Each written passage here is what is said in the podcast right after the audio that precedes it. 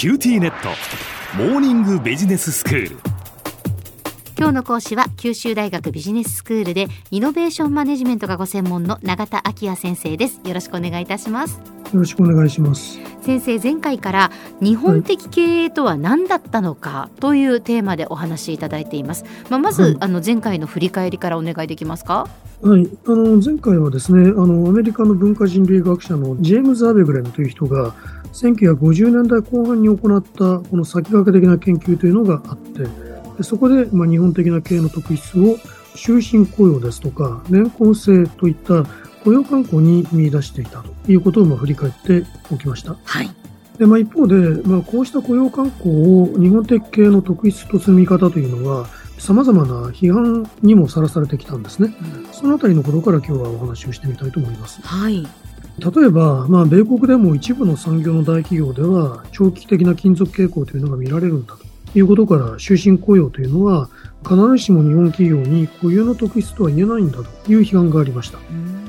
それからまた、あの終身雇用や年功制が適用されているのは、大企業の男子正規従業員であるとか、公務員に本質的に限られていて、大多数の中小企業の実態には当てはまらないんだと、こういうまあ批判もあったんですね。はいえしかし、まあ、終身雇用や年功制というのは観光です。当然行われるべき習わしに属するものだっていう点に、まあ、注意しておく必要があると思います。うん確かにまあ雇用が不安定な企業では勤続年数は結果的に短くなるわけですけれども、はいまあ、その場合でも経営が安定している限り雇用を継続する習わしがあって、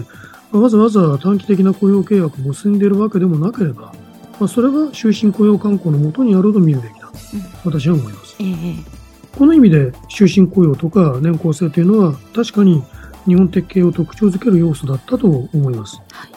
まあ、しかし前回注意を促しておきましたようにそれが競争優位の源泉だったのかどうかというのはまた別の問題です。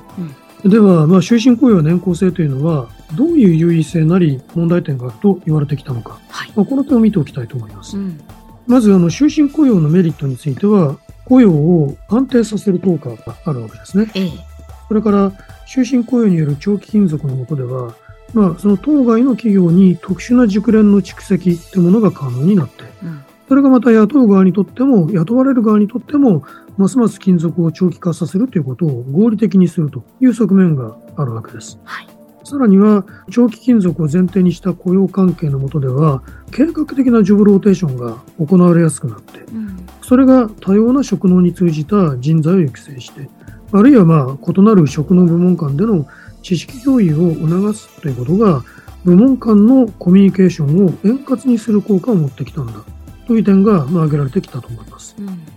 しかし一方では、え終身雇用というのは雇用調整を妨げる、まあ、公職的な慣行なんだという形で、たびたび批判にさらされてもきたわけですね。うんまあ、一方、年功制について見ていきますと、メリットとしては、まあ、年を経るごとに着実に昇給する賃金体系というのは、生活保障的な機能を持っている。はいそれから、まあ、年を経るごとに熟練が高まる業務である場合には、生産性に即した合理的な賃金体系だということも言えます。そうですねうん。また、その非競争的な賃金体系ですから、従業員による互いの知識とかノウハウの共有を妨げることがなくて、まあ、協力的な業務プロセスを促す効果がある。こういうメリットが挙げられてきたんですね。うん足の引っ張り合いがないわけですよねそういうことです、まさに。えええで、一方で、えー年功制というのは、能力と無関係に賃金を決定するために、従業員間の競争を通じた生産性の向上を妨げる制度だという形で、たびたび批判もされました。うんで、こうした雇用慣行は、まあ、これまでたびたび崩壊したなんていうふうに言われることもあったんですけれども、まあ、実際のところ変化したのかどうか。で、アベグレンは、日本的経営に関する最初の著作、日本の経営の発表から50年近い年月が経過した2004年に、新日本の経営という本を刊行してるんですが、まあ、ここで様々な批判を受けてきた日本の雇用慣行が変化したのかどうかを検討しています。うんまあそこでアベグレンは、まずあの国際労働機関 ILO のあのデータに基づいて、日本の平均勤続年数が1992年の10.9年から2000年の11.6年へと長期化しているということを示して、まあ、終身雇用が雇用制度の中核にあることに変化はないんだと言ってるんですね。うんただし、終身雇用の外にいるパート労働者の総数は増大しているし、その労働力人口に占める比率は、1985年の11%から2000年には21%にまで上昇したということに触れてもいます。はい。また派遣労働者が増大した点にも研究しています。で一方、2000年代までの雇用慣行の変化については、日本の労働経済学者たちが詳細な分析を行ってもいるんです。それらを要約してみますと、まあ、大体1990年代以降、終身雇用には顕著な変化は生じていないと言えそうです。うん、けれども、年功賃金については、それを維持する企業と、まあ、成果主義的な賃金体系にシフトする企業への二極が進展してきたと見られていると思います。では日本の雇用慣行というのは今後どういう変化を迫られることになるのかということを今日最後に見ておきたいと思うんですけれども、まあ、この点を考える上でまず注意しなければならない環境の変化というのは人材不足が見込まれるということかと思います。ええまあ、非正規雇用とか派遣労働によって労働力不足に対応するっていうことができる、その可能性は、まあ、生産年齢人口が減少していく状況の下では、まあ、当然限定されます。でまた、これらの雇用形態への依存度を高めていくと、組織内部で中核的な人材を育成、確保していくということが、まあ、困難になると。おそらくこの課題を解決していく上で鍵になるということが期待できるのは、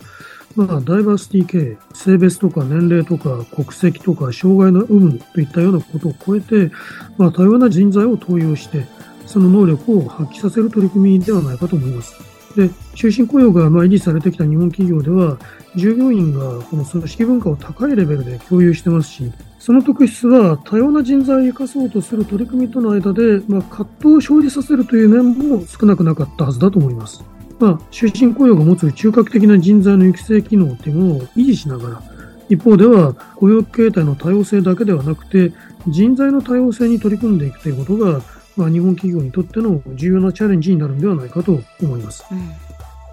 では先生、今日のまとめをお願いします。はい、日本的経営を特徴づけてきた雇用慣行について見てまいりました。まあ、終身雇用には大きな変化は起こりませんでしたけれども、それは今後、生産年齢人口の減少に伴う人材不足への対応において、新たな課題に直面するだろうということを申し上げてきたところです。今日の講師は九州大学ビジネススクールでイノベーションマネジメントがご専門の永田昭也先生でした。どうもありがとうございました。ありがとうございました。